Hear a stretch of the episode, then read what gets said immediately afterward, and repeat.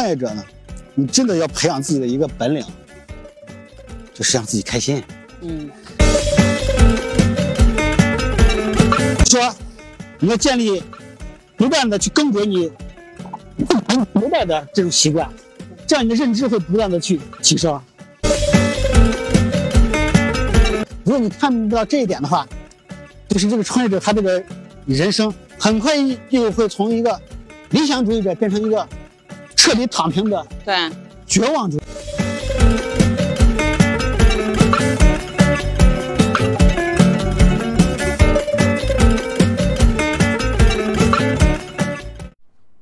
我是当小时，欢迎来到专注路径，期待结果，钱和流量 Hope Always 的搞钱搞流量系列访谈播客。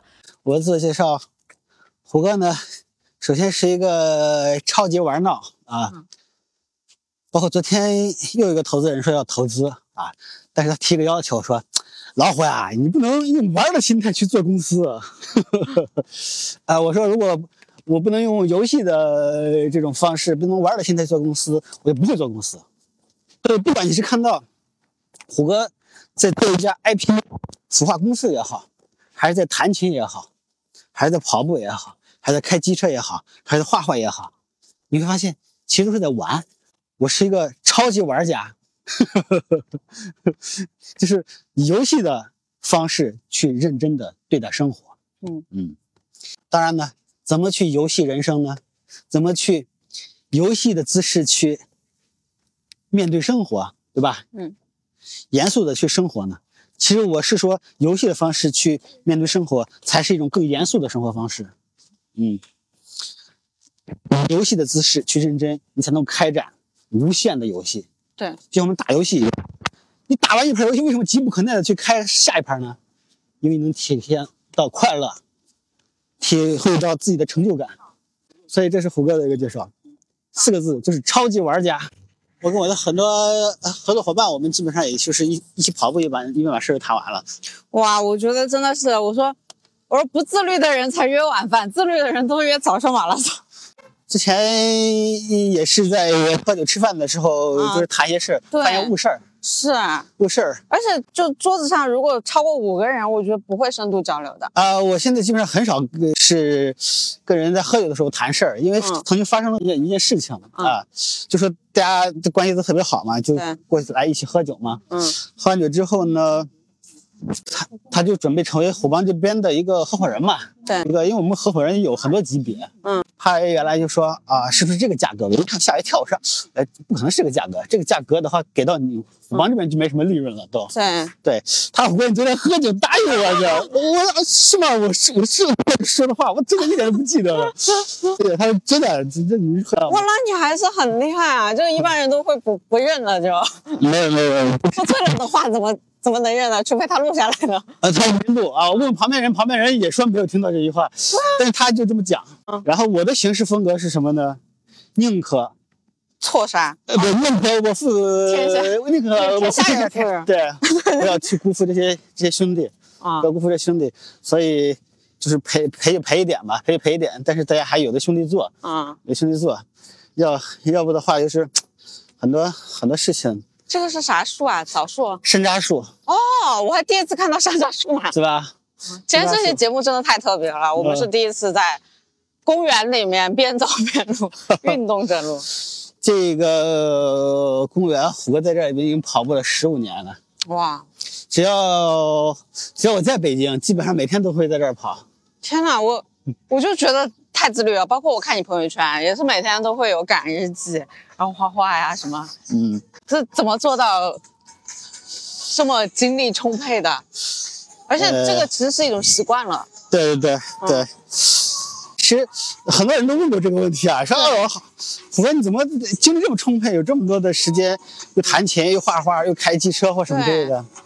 可能从某种程程度来讲，对我来说，这其实是一种放松，知道吧？哦，就我把他这些事情全部当成一种放松，因为你看创业本身压力是非常大的，对，嗯，然后呢，那各种事情会搞得你焦头烂额，嗯。所以呢，我曾经写过一篇文章，叫做《公路电池》，，OK，人对，就每个人你这个电量都是都是一定的，对，就你一天你这个电量是一定的，一生你这个电量也是一定的。嗯。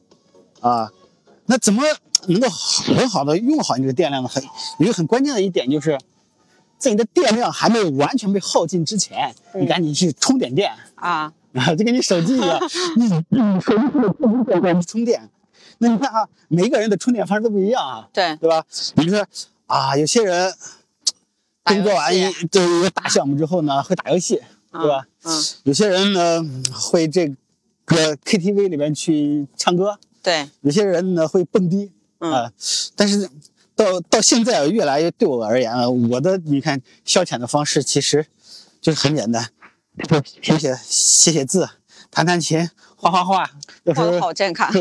有时候开开车到山里边去转一圈。嗯，那基本其实不要把它看成一种消耗你的东西，而是把它看成一种滋养。滋养你的东西。那这这样的话，这样你就会感觉，哎，这不是你的负担，而是一种享受对，啊。哦，太对了。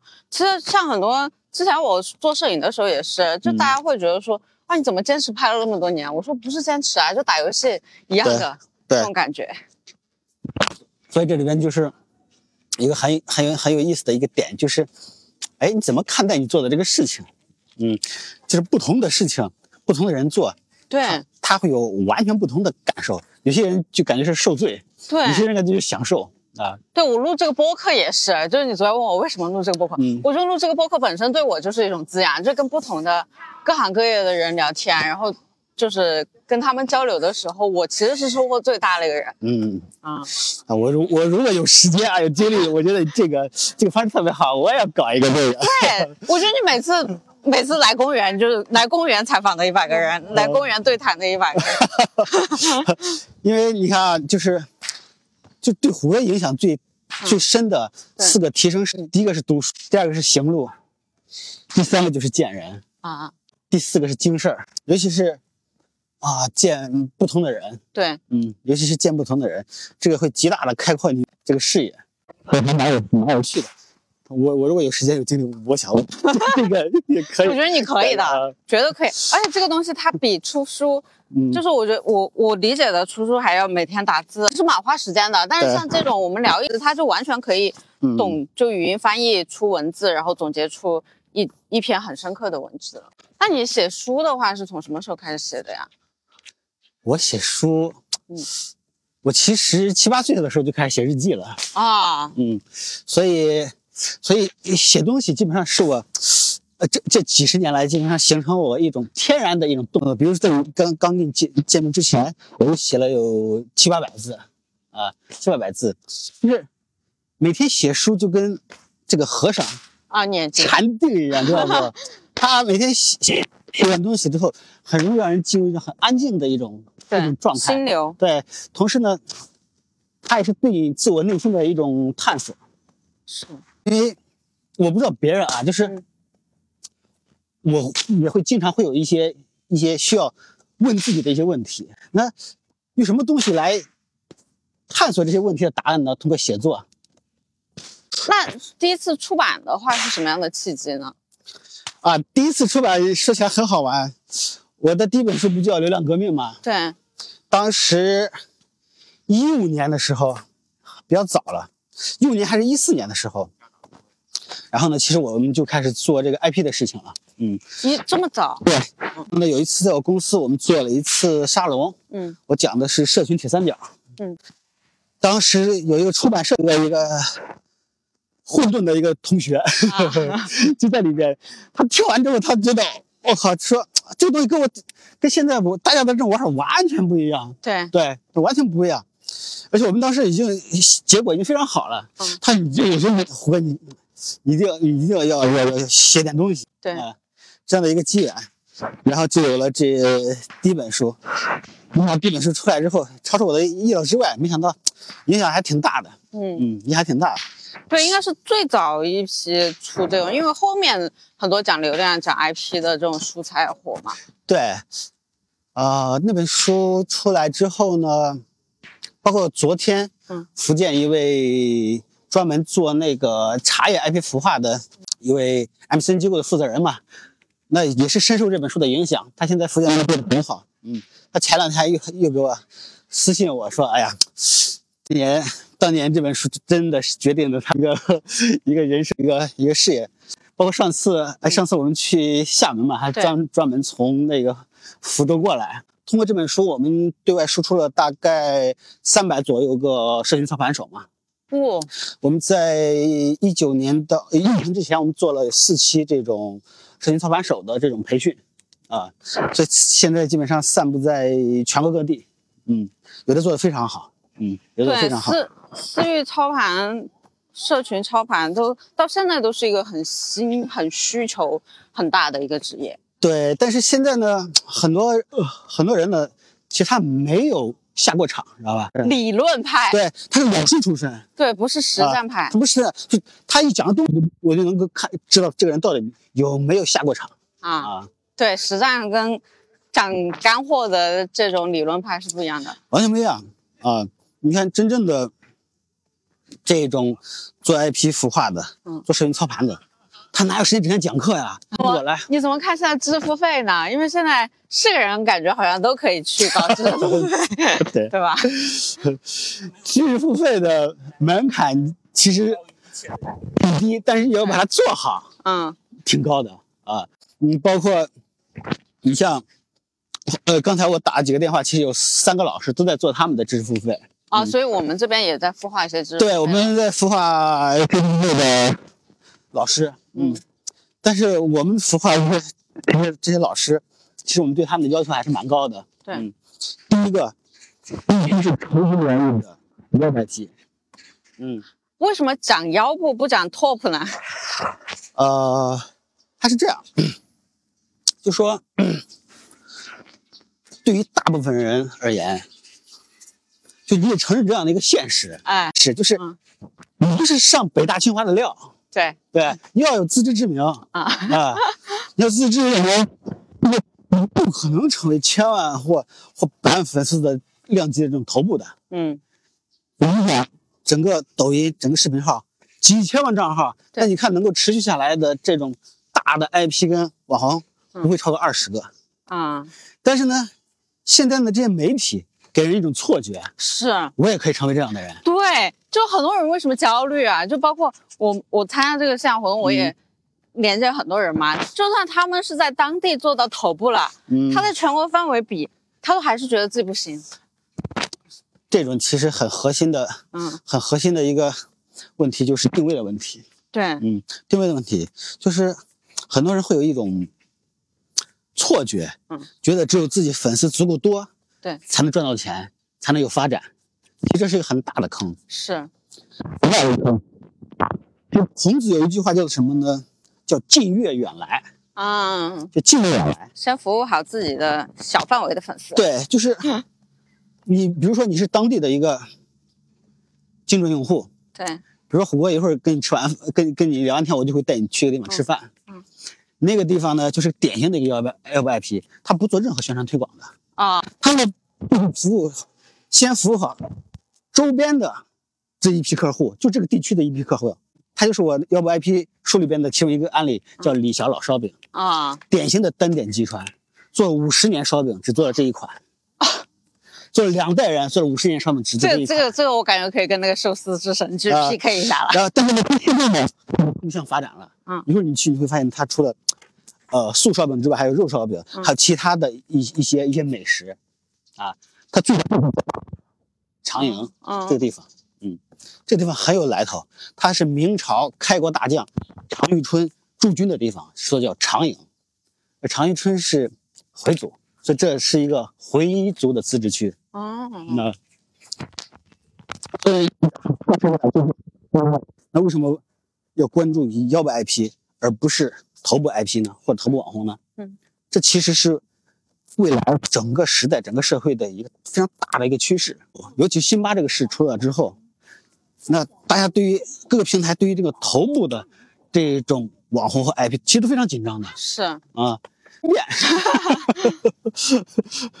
你看那个辛巴跟那个快手高层直接互怼嗯，对骂，嗯，还有后来那个老罗不又去了淘宝吗？啊，对，对，这影响其实很大的啊。所以第一个平台不再给这些头部网红或 IP 给他们流量的扶持。对，这平台还挺扶持新人的。对，那第二个呢，就是说，那未来整个国家的国策，嗯，这个很重要，就是在中国做生意，一定要稍微懂一点，这叫政策。下一个五年计划，包括到二零三五年的十五年规划里边出现的频次最高的，嗯，就是共同富裕。对，在这十年，那中国极有可能成为我们所在这个星球上最强盛、最富有嗯的一个国家。那要实现这样一个目标，靠谁呢？不是靠几个头部的暴富，一定是靠成千上万的这种腰部的崛起。这些腰部就包括什么呢？各行各业的成千上万个手艺人，各行各业的这种垂直领域的细分领域的那种隐形冠军未被看到的。那你看，这是大的趋势，这无法阻挡的，就是你个人是无法阻挡时代的这种洪流的啊。那第三个呢，就是说，每一个人现在逐渐开始意识到了啊，成为头部的这种可能性太低了啊。所以你看，就是这三点，这三点，那平台对对头部网红或者 IP 的这种舍弃，整个共同富裕的国策。第三个，每一个人基于现实的考虑、胜算的考虑、概率的考虑，这三个促成了未来十年甚至二十年，摇摆 IP 绝对会成为主流。嗯嗯，绝对会成为主流。所以这就说为什么那虎哥第二本书叫《摇摆 IP》。那虎帮其实这么多年，我们服务的大部分客户就是摇摆 IP。你问我们服务过什么特别知名的或什么的？没有，啊，大部分都是摇摆 IP 啊。虎帮成立多少年了？我们是二零一三年第一款 SaaS 上线，哇，二零一三年八月十二号第一款 SaaS 上线，当时我们应该是一款呃那个批手气的还是什么来的？批手气，对，就相当于助力的营销助力的一款工具啊、呃在微信端。嗯，十年了。我觉得一家公司能存活超过三年都已经很呃，这个可能跟跟跟我的跟我作为陕西人的这个性格也有关，对吧？那陕西，如果你跟陕西人打交道，陕西会有个特点，他决定做一件事情会很慢。嗯嗯，但一旦决定了，他很持久。他会一步不到 走到黑的。对，跑所以跑步就能够看出来了，跑马拉松。大概差不多啊，你看我们是，我是一三年正式开始做老虎运营的，嗯，这之前做过两家公司，嗯，其中一家公司离上市只有一步之遥，哇，功亏一篑。这里边有很多呃戏剧性的东西，嗯，有很多戏剧性的东西。嗯所以现在谷歌做企业，我是就按跑马拉松的这种节奏去做的。嗯，那你预计要这个事情要持续多久？还是说一直没有尽头？我觉得没有尽头，可以做一辈子这个事情哇，啊、这就是无限游戏。对，我觉得这个事情可以做一辈子。嗯，因为不管这个时代怎么变化，嗯科技怎么更迭，只要你承认一句话，你就会有极强的笃定感，嗯，就是人是交易的入口。对，你看，过两天我们可能要上线中国第一个 Web IP 的训练营。嗯这次训练营呢，我们会把最前沿的这种 AI 纳入进来。其实我们在现在在大量的在给这个 AI 投喂虎帮过去十几年来其实攒的各种模型，比如说我们投喂这个 AI 的虎帮 IP 打造的那个模型，把它投进去之后呢，前两天我测试，我说我是一个花店的老板，我现在有什么困难啊？请你按照那个腰部呃 IP 的这个模型给我出一个这个方案，我图片写出来了，真的还是按照那六步定位什么之类的留了什么给给弄出来了，啊弄出来，我当时那个咱们他写的挺好。写的挺好的啊，还写的还写的挺好的啊。所以呢，你看不管科技怎么发达，嗯，它取代包括 AI，AI 取代不了人的。对，嗯，就是最近的整个汽车的这种自动驾驶领域里边有一个非常大的技术上的一个大家的一个共识，这大家大家在发展这种自动驾驶的时候，会有两会有一种会一种思路会占据主导，就是要实现这种完全的自动控制，嗯。就是把整个汽车的这种控制权完全的交给机器人交给 AI。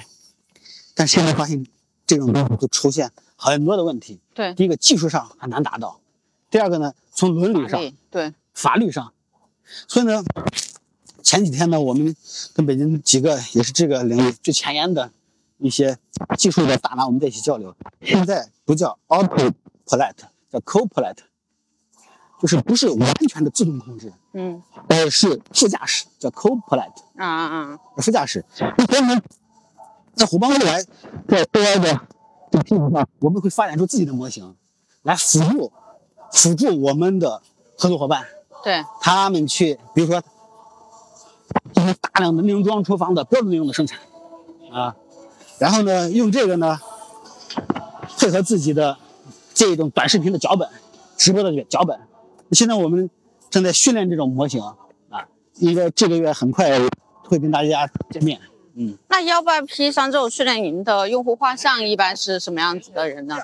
呃，第一个呢，就是说他本身呢最好还是读过《幺八 IP》这本书。对。啊，读过这本书，如果没有读过这本书的话，因为这次大部分都是实战，一上来我们不会再给你讲什么理论的东西或什么之类的，嗯。就是我们基本都会读纸这个是这个模型，那你进来之后你就用这个模型，我告诉你怎么投喂给机器人，每个人可能会配发一个机器人，嗯。哦，每个人配发一个机器人，那你就跟以前我们是跟一个人抢一个人的一人个对对助教或什么之类的。对，现在我就告诉你，哎，我先把模型给到你啊，你用这个模型配合你自己的情况输入进去，输入到你的信息，输入给这个哇，个。这个很先进啊！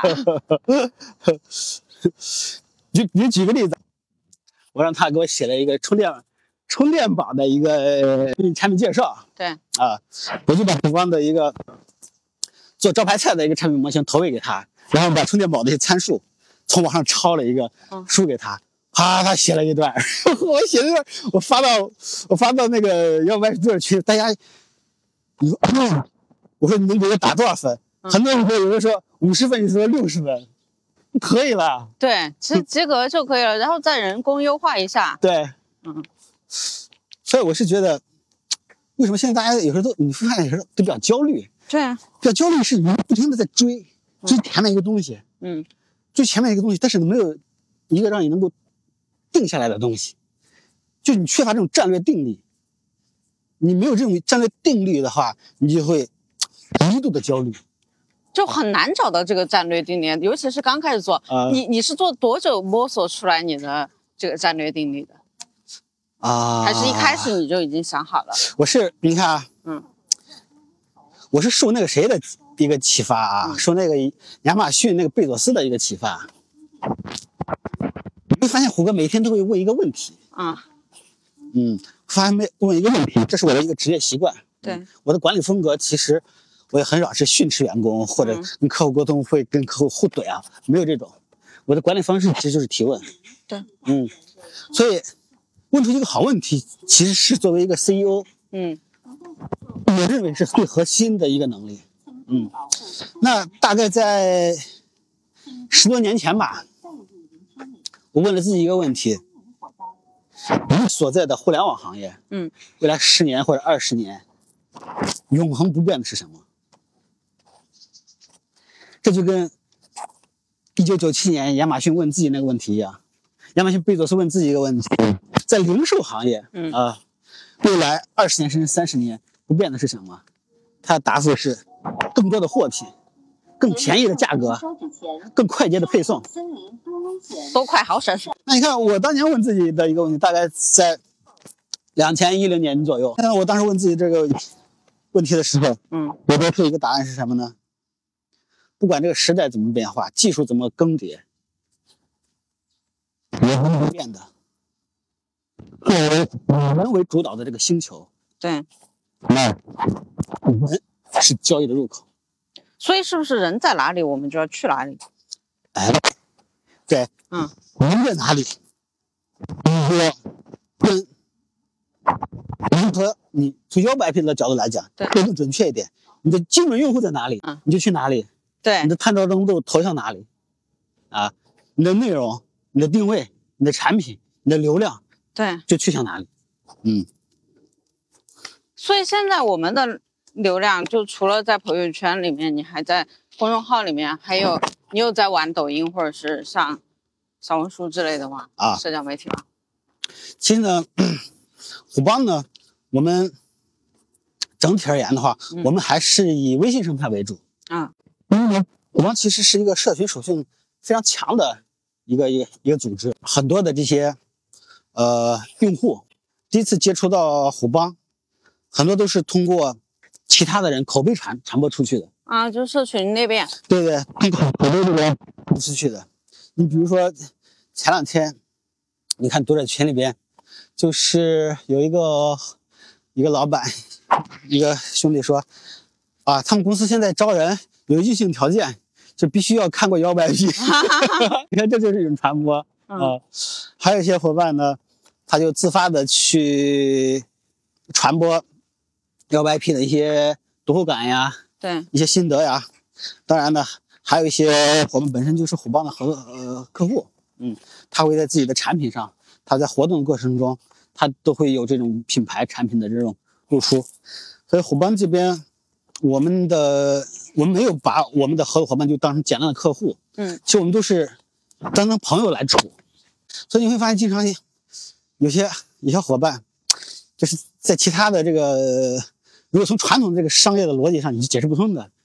有一个伙伴呢，在我们这里边，疫情之前存了有七十多万，他本来是要做一个项目的，对，但他疫情过他还没做。啊，我说在快疫情期间的时候，我说现在哎企业都不好做嘛，嗯对吧？企业都不好做嘛。我说要不把钱给你退了，退回去，退回去。他因为我而且我知道肯定会做的啊。啊，当时如果是他公司内部有一些变动，对啊，因为企业这种这种合作伙伴，他有时候就是跟个人的这种 IP 的操作，它是不太一样的，对它里边会涉及到各个环节啊。后来，哎，疫情结束之后呢，这个技术成本各方面也都提升了。我其实如果按原先那个价格，基本上虎豹肯定是赔的。对嗯，我想，我就给你按照原来的价格开始做。那存钱他就是为了防止这个东西，先交个定金，把你锁锁在这儿。呃，是，就是我是特别也特别珍惜，就是用户对于虎帮呀，我们的这种这种信任，嗯，这种信任，所以基本上圈内的人基本都知道这个事情。就整个虎帮的性格是比较佛系的，啊，我们内部的风格是什么呢？四个四句话：不走动，不拒绝，不敷衍，啊不砍价。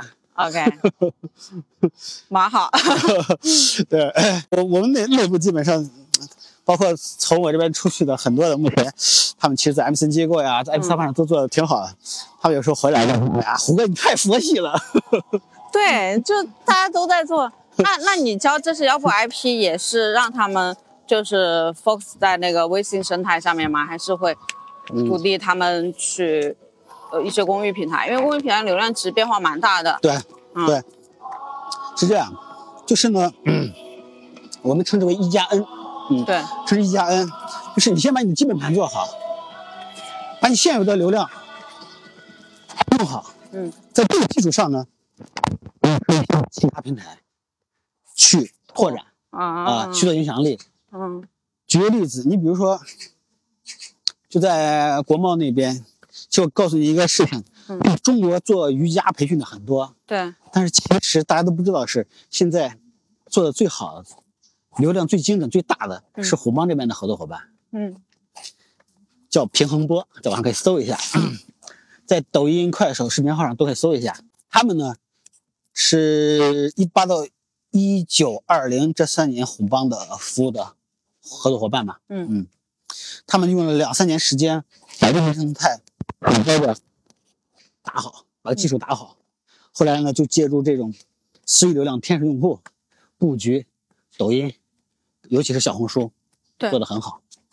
嗯，其实说说说说的更直接一点，他们其实是通过这个微信生态孵化了自己一百到一百五十个这种瑜伽教练，嗯通过建立内容中央厨房给这些瑜伽教教练提供素材内容，然后这些瑜伽教练呢，在小红书又在这个抖音上进行自己 IP 的这种孵化跟打造。哦，相当于是他是先聚了一帮核心的内容产出者。然后呢，在微信生态上先打样，对，嗯，你微信生态上如果没有，但是最终呢，他们所有的公域流量还是要回到私域的，嗯，还是回到私域的。嗯，那你怎么看像刘思义，或者是像我们，就你你为什么会参加他的这个局呢？一个我想去看一看，因为啊其实其实就是圈内的这些所有的做社群的，嗯，做 IP 的，嗯，我都给他们交过学费啊，身材有数交过吗？啊，身材有数，哎，这个我没交过啊 回头推给你，好推给你看一下。他们有五万人的社群，呃就累计五万付费用户，两千哦块钱一年。啊，因为因为你要时刻保持对市场的敏感，嗯，对，要保持开放，因为我觉得你不是刘思义的人群画像。哎，对，是的，嗯对嗯。对，哎，然后我肯定不是他的那个 画像吧啊，嗯，肯定不是他画像，但是你要一定要保持自己的这种开放度，对，嗯，大量的这种信息输入进来，包括那虎虎帮这边呢，也有很多的客户去到四季这边去上过课嘛，对。嗯，上过课，他们有时也会跟我来讲一些东西嘛，所以我就说去看一看。嗯。这第一次来，对，第一次来，嗯，感感受如何？呃，就像你说的，跟跟虎帮的这种目标用户，对。跟虎帮的玩法完全是不太一样的。对，啊，你看昨天有一个事情就震惊到我了，嗯，就是有一个人说他是九天玄女，算命极准，然后呢，赶快到我这儿来算一下。对，因为现在，嗯，可能是现在经济不太景气吧，然后大家都要找一个心理安慰。今天我旁边昨天坐了一个姐姐嘛，对，我就问她干嘛了，为什么要报这个课？她就说，我看到他们的宣传，好像有一个人一天赚了一千万，几个月一天赚一千万。哎呀，我现在企业不行了，我就想看能不能一两个月找一个类似这操盘手给我操盘一下，啊几个月就赚一千万。啊，对，就是很多人他会有这种诉求，他会觉得说是好像我找了一个人，我的企业的各种问题都不存在了，这个人能挽救我于水深火热之中，带领我。对，这种合作伙伴，我这边是从来不会合作的。嗯，他的期待值跟现实会有巨大的落差。对你合作一次，就是他伤害的是你整个公司的品牌。哎呀，当然这个社会上有有这样的人，嗯，你会发现，哦，今天干的是这个行业，是这个头像，对。然后呢是一个名儿，啊，明天啊怎么换了一个，换了一个名儿，换了一个头像，又干另外一个行业去了。对对，这种呢，他们其实就是不同的人群割韭菜，不同的行业割韭菜，嗯这边割完了跑到这边儿，这边割完跑到那边是吧？对对对啊，但是他们也活得很好。对，对吧？就是这种这种人其实很多，嗯但你不能，有时候作为同行，你你不能对人家好与不好，是每个人做自己的存在方式。对，我只能，如果有些老板，嗯，你愿意找这样的人，那说明真的你可能还需要交一些学费 啊。对，因为有些时候呢，作为企业家来讲，都是很有主见的嗯啊，你是说不动的。就是什么能够让他回心转意呢？就是交足够多的学呃，费。踩踩过足够多的坑之后，对，呃，哎，他慢慢会会会有这个事情。那我觉得有可能会是呃经济水平或者说是积累的呃不一样，因为有的大公司或者说是相对他过了生存期的老板，嗯他不会再为生存考虑，他更多的是想着发展。然后嗯他可能会想说，我稳一点。但是很多我也聊过一些刚刚大学毕业没有多久，然后他出来自己创业的，嗯然后他说了一句话，我很动容。他说：“虽然说大家都评判我追风口，但是如果我不追，我难道就一辈子守在这里等死吗？因为他、他可能他起点就已经很低。你看啊，嗯，就是说到底呢，这还是一个认知的问题。对，就是王阳明讲究知行合一，嗯你会发现，就比如说跑步这件事情，嗯，很多人都觉得好吧，对，对吧？对但是你会发现这个跑道上很空旷，嗯为什么？他的认知没有达到一定程度。你为什么会每天来跑步呢？嗯会把健康放在第一呢？我告诉你，大概在十六年前，嗯我做过一个大的手术，啊，身体发生了非常大的一个波动。我当时躺在医院的时候，我就告诉自己，如果自己能活着出去，一定要把健康放在第一位。这个是交了足够多的学费，踩了足够多的坑。这就是你如果你如果没有对一件事情有认知到足够的深度，嗯，你想去履行它，对，想执行它是很难的。是因为我最近就在这个活动上面，我聊了几个人，嗯然后其中有一个小姐姐跟我一起住的，她就说，她今年他去年都还是拼命的搞钱，但是嗯。今年他父亲去世了，而且是突然去世，然后他就会觉得生活可能才是第一位的。是的，嗯。就是人是一切体验的总和，你有什么样的体验，你就有完全不同的认知，嗯。然后你就会有完全不同的行事风格。嗯。嗯。所以你就像你刚才说的啊，为什么有些大学生刚毕业或者是他比较比较穷、比较苦，然后呢，他所以他要追风口。对那告诉你一件事情，我刚毕业的时候，我本来是分在一个旱涝保收的一个机构，嗯，我在那个地方干了不到一年，我就毅然辞职，还赔了有一万多块钱。你想在两千年左右的时候，还赔一万多块钱，就为了什么？就为了去学习新的东西，嗯增长自己的这个能力。所以呢，真的这是一个认知的问题。嗯就尤其是一个新人进入某一个行业里边，就我的认知不一定正确，对可能很多人也不一定接受。嗯我觉得你最重要的不是挣钱，嗯是推广你的能力。你要找一个最快的能够提升能力的一个地方，但是能力提升起来。你看，我为什么毕业之后呢，放弃比较好的这种旱涝保收的这种待遇，进入到一个培训机构？进入到培训机构之后呢，你看我最疯狂的时候，一天去出差四个地方。哇早上五点从北京到成都，在成都的春熙路电信中药店里边做完调研，马上飞贵阳。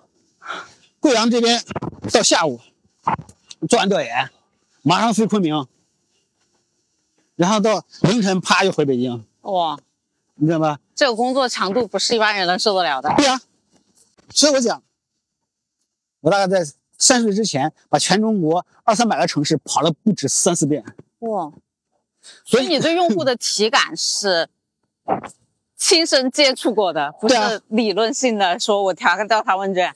对啊，嗯所以你看，包括成都、绵阳、泸州、涪陵这些地方，都去过不下四五次。你想在二十到三十岁之间，这时候呢，你的人生的这个阅历跟经历对，都是极大的丰富啊。就有一次在，有一次在在重庆，一个很很搞笑的一个经历。哇，刚从那个江北机场一下飞机，嗯，从上清寺那边 刚一刚一下那个大巴，N 多手，咔嚓全部插到你的这个兜里边来，为啥偷小偷？一多俩的，都而且都是一些妇女，有的有的人把手伸到你的上一兜，伸到下一兜，还有伸到你的包里边了，瞬间他们啪一把手伸回来，然后你就看到，哦天哪，像天女散花一样，你的身边布满了各种。名片，有些是黄色小名片，有些是有些是这种什么呃广告的什么的乱七八糟，啊，这还有这种经历，对，知道吗？呃，呃 这也太搞笑了。还有一次，我从上流那边下飞机，这个坐一个大巴去那个绵阳嘛，嗯哎，碰到一个人，一个人说：“哎，小兄弟，你去哪？”我说：“我去绵阳。”他说：“我家就在绵阳，然后呢，呃，有一个亲戚来接我，要不要我带你一起去？”嗯我说：“那行，挺好啊。这黑车，黑车对吧你？听我讲啊，然后呢，我们就在一个外边一个地方在等嘛。嗯。本来我们俩都准备坐大巴走嘛，后来我就跟他下大巴，在一个地方等。哎，怎么回事？等坐的那不见人来。然后呢，大概等了半个小时，突然有一个人，就比如你在这儿站着呢，有一个人我也在这儿站着呢，有个人就从我走过去，就掏手机打电话，啪啪一下，屁股兜里边攥着那么长的钱包，嗯，他就跟我跟我说，去有没有有没有钱，你知道吗？让我去捡啊，防不胜防。对，让我去捡，然后我就他就去把钱包捡过来了，钱包一翻，我天，吓我一跳，这边还是一张的，这么厚，厚浪，这边钱包这侧两个，这边两边。他他不知道跟我们钱分了，知道吗？然后，因为我从小到大我相信一句话，就是没有天上掉馅饼的事儿，嗯没有一夜暴富的事情，你知道吧？就这个理念，在我很小的时候基本上就到骨子里边。后来我说，哎这个钱是你捡到的，你先看到的嘛，就全部归你。我赶紧打个车走了。后来呢，晚上在绵阳的一个酒店里面住着，他说呢，现在这个各种这个机场附近啊什么的，有各种诈骗了，你知道吧？对，所以你看，就是在人生很关键的时刻，就是你从小接触到的这种教育嗯的这种常识，你内心最底层的一些东西会塑造你，它会影响你。你想啊，如果在那一刻你相信一夜暴富啊，哎呀，今天是我的运气好，这这里面套路非常多。后来我一看电视，这边套路非常多。所以呢，我今天早上还在写一篇文章呢，嗯还在写一篇文章，就关于注意力。嗯，因为我我姑妈已经快九十了，八十多，她是虔诚的基督教徒。哎呀，我这一回家，他就跟我说：“这娃呀，这是神迹中的神迹，奇迹中的奇迹。”哎呀，他老老爱说完一个故事，他就会说一句这话，知道吧？还 挺好玩的。后来我就想啊，我就想，我就想，其实注意力可以帮你创造神迹。嗯你看，这个高僧大德，对，他们内观的时候，其实呢，可以达到一种极致的一种状态是什么呢？圣雄甘地牙疼的时候，他通过打坐能够，不敢说是就是消除这个疼痛吧，嗯但是可可以这个忘记这个疼痛。所以很乔布斯传记里面不是说他最后那个癌症，他就每天打坐也不去医院。这真的，所以呢，我告诉你，你的专一专注力达到一定的这个程度之后呢，真的是他可以创造某种某种某种神迹的。所以呢，你的专注力在哪儿，你就相信什么。如果你整天看网上晒的各种啊，这个人一天赚一千万，那个人一天获得几百万粉丝，知道吧？你的心智，根据这个提升的地方啊，你觉得这才是正常。但是呢，如果你真的跟一些做 IP 的，嗯很实在的一些人去接触，他们会告诉你，你看到的全部是虚像，是假象，真正的是什么呢？真正的是日拱一卒，是长期主义啊，是长期主义。那这样的话，你才说说实话，这样的话就是你的注意力在哪儿，你的世界就是什么样子，你自己就是什么样子。嗯所以呢，我是我是经常跟身边的朋友讲，我说，真正的积极而超然的去生活，积极而超然的去生活，什么意思呢？就是你尽量把自己的注意力看到一些积极的事情，啊，比如说别人给你工作，你给别人发一条信息，别人三四个小时没回复你，你看这时候就就会有两种现象。之前我招了一个员工，你知道吗？他一晚上给另外一个同事回复了四百多条信息。你为什么不回复我啊？你是不是看不起我啊？啊，你是不是这个这个什么什么？天呐，太可怕了吧？对，这个，对吧？后来你猜猜怎么回事？嗯，人家那个同事把手机给丢了，嗯，知道吧？他那边后来那 把他的话给我一看，全部是大量的负面的抱怨啊！你是不是看不起我？你是不是因为上面那个项目，我我跟你什么有过这感觉跟跟女朋友、跟男朋友打电话，你为什么不回我消息？是不爱我了？那么，但是如果你正常，你你一般遇到这种事，我就跟公司员工说，你看，我说你往一定想人往积极的正向一面想。对，比如说，比如今天人家对你出言不逊，对吧？有很多哎，家里跟老婆吵架了，是不是？就说哎，今天呢，一遇到一个人呢，他没有及时回复你，有可能手机丢了，有可能没带，对不对？你你你千万别想啊，别人就瞧不起你，别看不起你，谁拿功夫整天瞧不起你？对对？所以我是说，积极正向的生活，把注意力投射在一些正向的、美好的、嗯光明的东西啊。比如说，你看现在这个跑道多好，对，对不对？我就觉得我这是我做的最爽的一次访谈，就是一路过来都是什么桃子树、枣子树、李子树，对啊？是，其实生活中有很多的这种美好的东西，你慢慢的去尽量屏蔽一些郁闷的人、嗯，负面的人。我觉得虎哥你一定要开播客，我一定会订阅的，很多粉丝。因为其实你刚刚讲的很多时候，我都感觉我啊我得到了。因为其实太多这种杂音了，而如果你真的要去做线上平台的话，其实小宇宙是个不错的。像我们六十分钟的节目有百分之四十的完播率，比如说一个人他能听你到到到到三十分钟，短视频的这这样子的一个输出，他可能三秒钟就划走了，对吧？可以啊，你倒是可以帮虎哥打理一个播客。可以可以可以，因为其实虎帮这边的项目其实平时特别多，嗯我们大部分时间的精力还在项目上，嗯，还在项目上。你看刚才见你之前，我已经沟通了三个项目了，哇，嗯，这现在是早上我们八点才见面的，对，哎，一沟通三个三个三三个项目都基本沟通完了，然后呢，哦、所以我觉得你这个这个这个节目还是挺棒的，嗯，嗯。因为以往也有很多人过来找我来说说这个事情，要采访我或什么说这个事情的话，一个是我们有这个很好的信任感，对嗯，也很很好的信任感，另外，诶，啊，这个播客这个其实我还没尝试过，试一下，还是刚才那一句话。尤其是作为一个创业者，我跟很多创业者，因为这三年疫情，其实改变了很多人，但是很多人陷于窘境。嗯我特别好的一个兄弟在深圳，在疫情期间从二十七楼跳下来。嗯还有呢，有两个兄弟，一个兄弟出家了，啊另外两个跑到南山隐居去了，啊，知道吧？嗯，很多人也说，哎，这三年虎哥你你这公司咋样？嗯啊，能能咋样？我说，第一个没降薪没裁员，这是第一个啊。这个就已经打败百分之八的企业。但是这个我也是四处凑钱的，很多人很多人不理解，说虎哥国企都在半薪，对啊，嗯，说国企都半薪，但是我还是我刚刚说那句话，很朴素的有这么一个想法，你难，员工更难。对，对吧？那我可能贴这张老脸，借个几百万，到处找一找，还容易一点。嗯你说三年期间，员工的老公失业，他自己在失业，嗯妻儿老小怎么养活？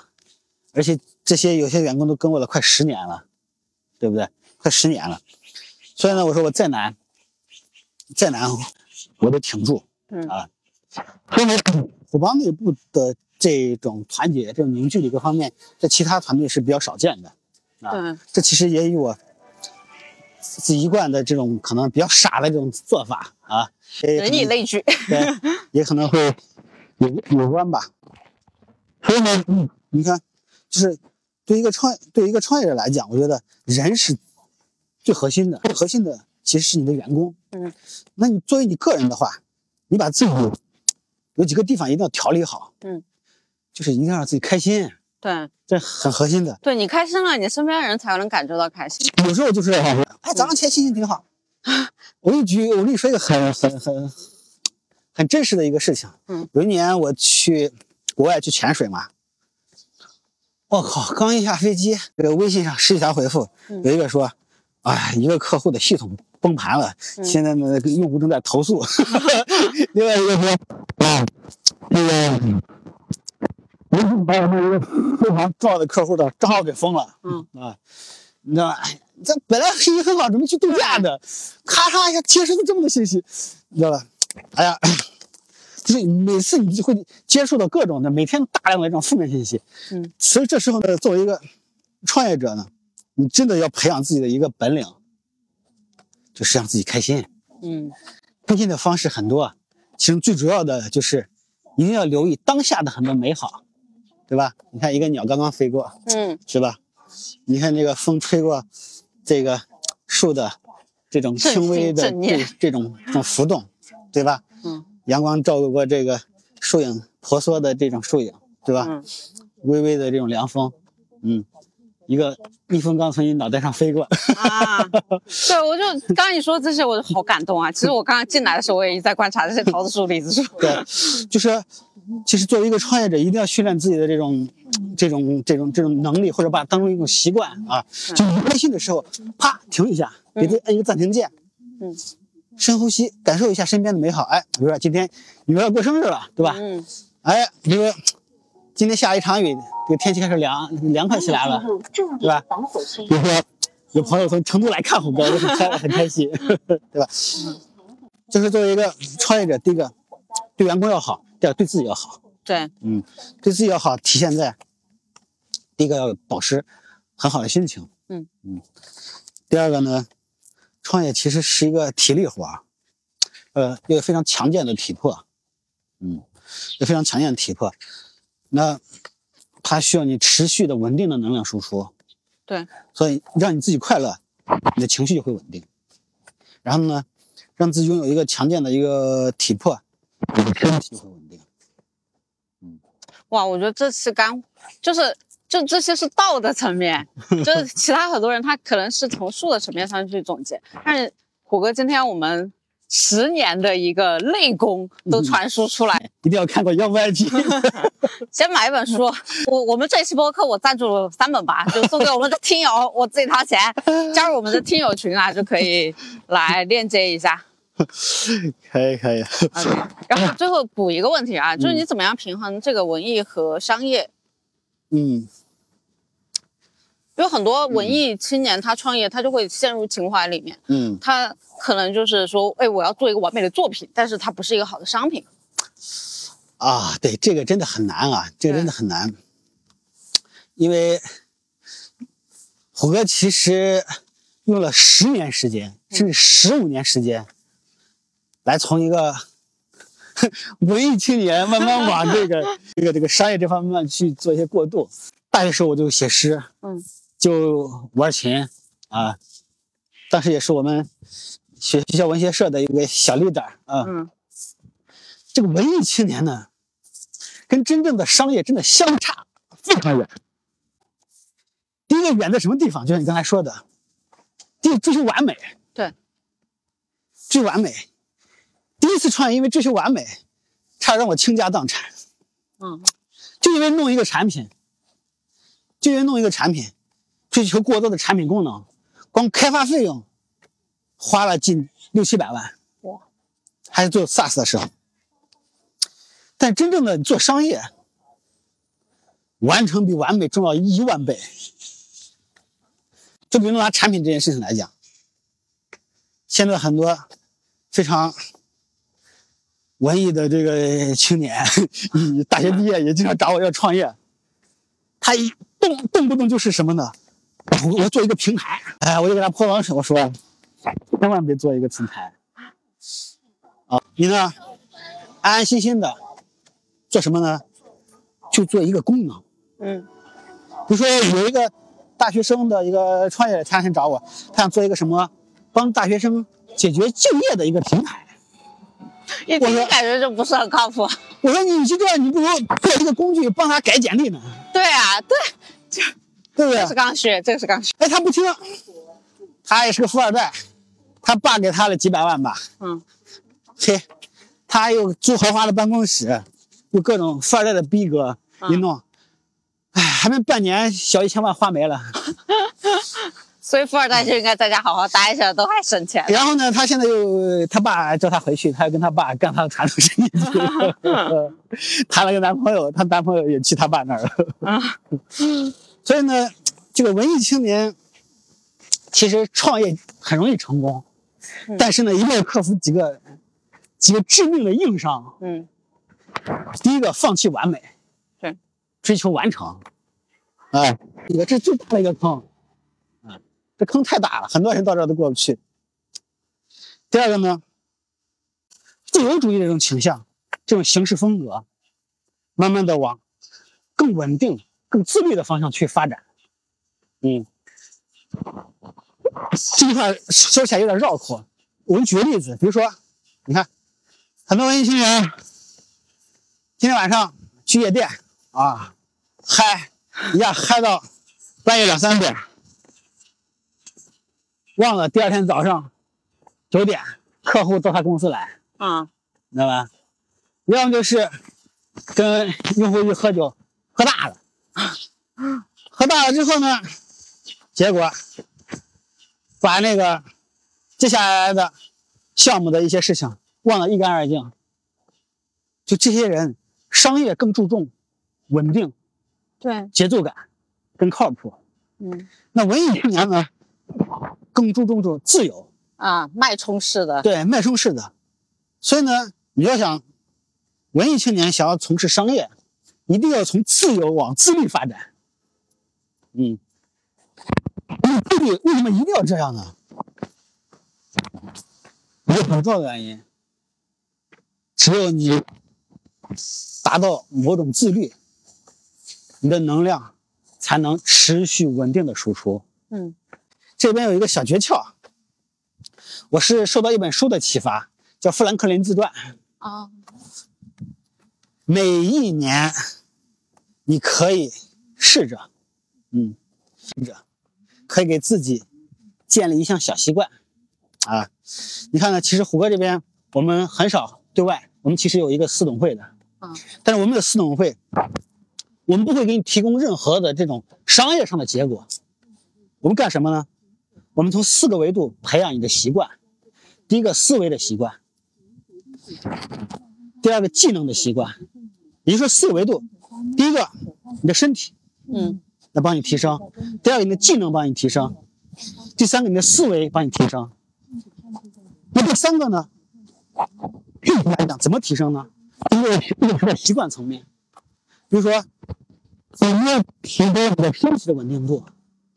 那比如说培养一项你锻炼的习惯，培养你饮食的习惯，培养你睡眠的习惯，明白吗？那比如说怎么提升你的某项技能？那比如说培养你写作的习惯、阅读的习惯、演讲的习惯，还有发朋友圈的习惯，明白吗？对，发朋友圈你发的很稳定，就是我朋友圈是唯一一个不是微商的那个，是吧？不是微商的稳定持续性的输出。呃，那所以呢，你的是认知呢，就说你要建立不断的去更迭你不同时代的这种习惯，这样你的认知会不断的去提升。其实这与虎哥的经营企业的一样，我是从你的长期主义的能力的提升，各项技能能力的提升，来去帮你来做一些做一些事情啊。所以你看，这些其实都其实从某种角度来讲，都是有利于提升一个人自律的。嗯习惯才能让一个人自律。啊啊啊！第三点，文艺青年一定要好好的善待自己的激情，不要让自己的这个激情过早的消耗、消耗殆尽。嗯就说，我为什么要这么讲呢？因为我有一个很切身的一个体会，就文艺青年都是很理想的，对嗯，理想主义者。对理想主义者，他在创业之前会把这个世界想得很美好，会把现实啪啪打脸。哎呀，会把这个，会把身边的这个人呀、事呀想得很好。但是呢，现实生活中遇到的一些人，嗯遇到一些事情，很有可能都会让你绝望甚至抑郁对，啊。那这个时候呢，就一定要相信世界积极阳光的一面啊！你看到的这一部分人，只是一小撮人。嗯啊，你经历的这个事情，只是这个世界有阴暗的一面啊。那世界整体来讲，还是阳光的，还是美好的。如果你看不到这一点的话，就是这个创业者他这个人生很快又会从一个理想主义者变成一个彻底躺平的对，绝望主义者。非常重要的一点，善待自己的激情。太有启发了。我就其实很很多大道是质检的。假如你的身边有人对今天聊的话题感兴趣的话，推荐你把今天的节目分享给他。感谢你的关注点赞，你的支持就是这个节目每周一更新的最大动力。